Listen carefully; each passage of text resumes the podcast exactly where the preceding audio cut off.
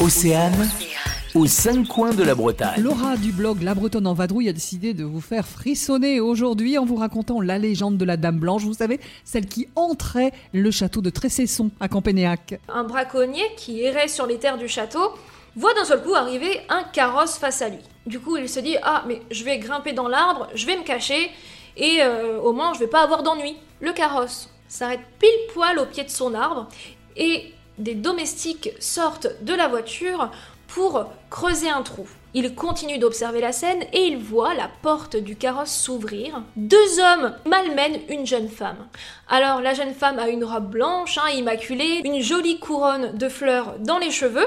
Il n'y a pas de doute, c'est une jeune mariée. Et sur ce, la femme est jetée dans la fosse et recouverte de terre. Alors le braconnier est complètement affolé, il attend que le carrosse parte, il descend de son arbre, court auprès de sa femme pour lui raconter ce qu'il vient de voir. La femme du braconnier décide d'aller voir le châtelain pour lui expliquer l'histoire. Et c'est seulement à l'aube qu'on déterre la jeune fille.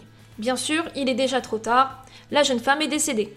Le seigneur de Tressesson la fera inhumer au cimetière du château, et c'est comme ça que commence la légende de la Dame Blanche. Alors, concernant l'identité de la jeune femme, on n'en sait pas plus. On raconte qu'elle a été tuée par ses frères suite à une histoire d'amour hein, qui plaisait pas à la famille.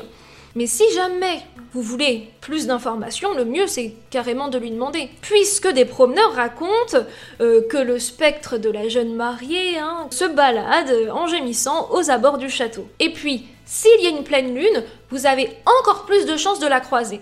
Aux cinq coins de la Bretagne. À retrouver en replay sur oceanfm.com.